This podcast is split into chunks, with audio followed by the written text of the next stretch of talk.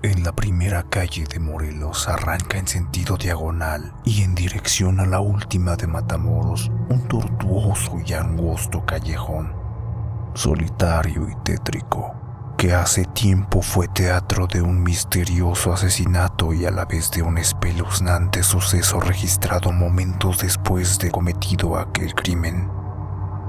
Lo que motivó a que se hubiese conocido desde entonces con el nombre de El Callejón del Muerto.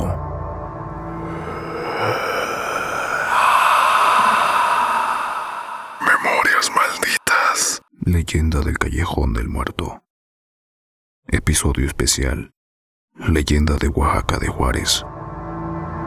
Fue en aquel tiempo en que la ciudad se alumbraba con farolas de aceite pendientes de mensuras de hierro empotradas en las esquinas, cuya luz mortecina y difusa apenas si alcanzaba a iluminar un escaso radio, y los cuales se encargaban de encender los llamados serenos, que envueltos en amplias capas y provistos de una escalera y una alcusa, comenzaban su tarea por las calles de la ciudad un poco antes de cerrar la noche.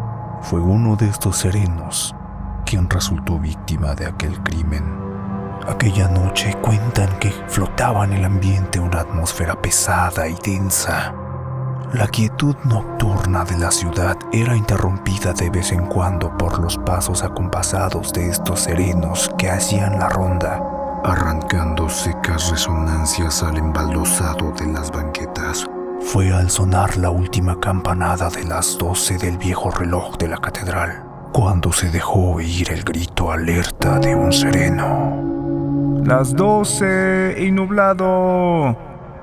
Y como escalonadas sobre el filo de la medianoche fueron rondando las voces lejanas y apagadas de los demás serenos que anunciaban según costumbre la hora y el tiempo a los vecinos de la ciudad entregados al sueño.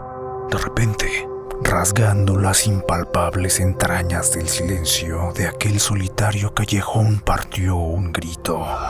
Era un grito agudo, prolongado, un penetrante grito de agonía al que se le respondió un siniestro aullido de perros. Aullido doloroso y lúgubre que delataba el paso sigiloso de la muerte.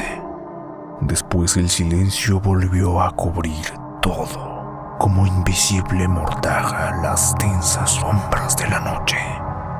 Fue por el sinuoso callejón del 2 de abril que descendía a paso apresurado la silueta de un hombre que hacía bailotear en su diestra un farol de mano. Era como una sombra que se movía y avanzaba velozmente como si tuviese alas en los pies. Parecía no andar, sino deslizarse sobre el suelo, silenciosamente sin el más leve rumor que delatara sus pisadas.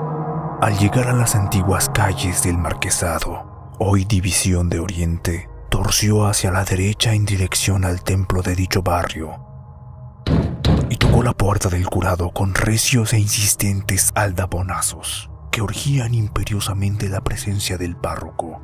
Después de un rato de estar llamando fuerte y reiteradamente, el cura apareció en el umbral Hijo, ¿qué pasa? ¿Qué te sucede?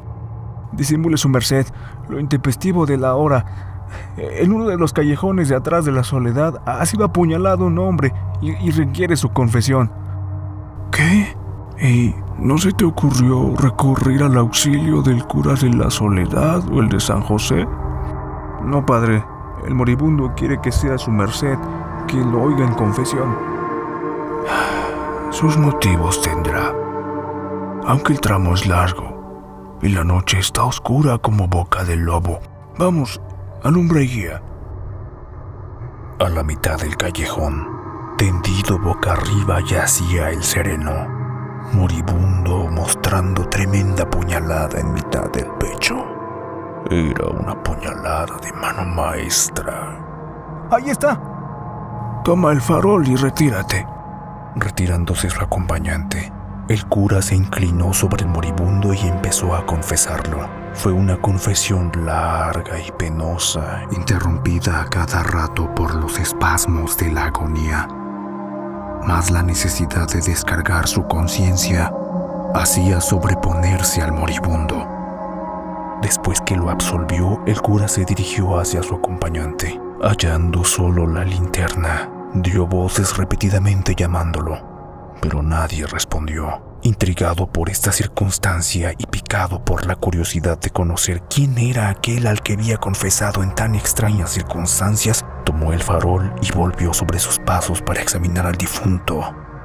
Fue entonces, al levantar el extremo de la capa con que le había cubierto el rostro, que descubrió que aquel desconocido que ahora yacía cadáver a la mitad del solitario callejón era el mismo que había ido a llamar a la puerta del curato.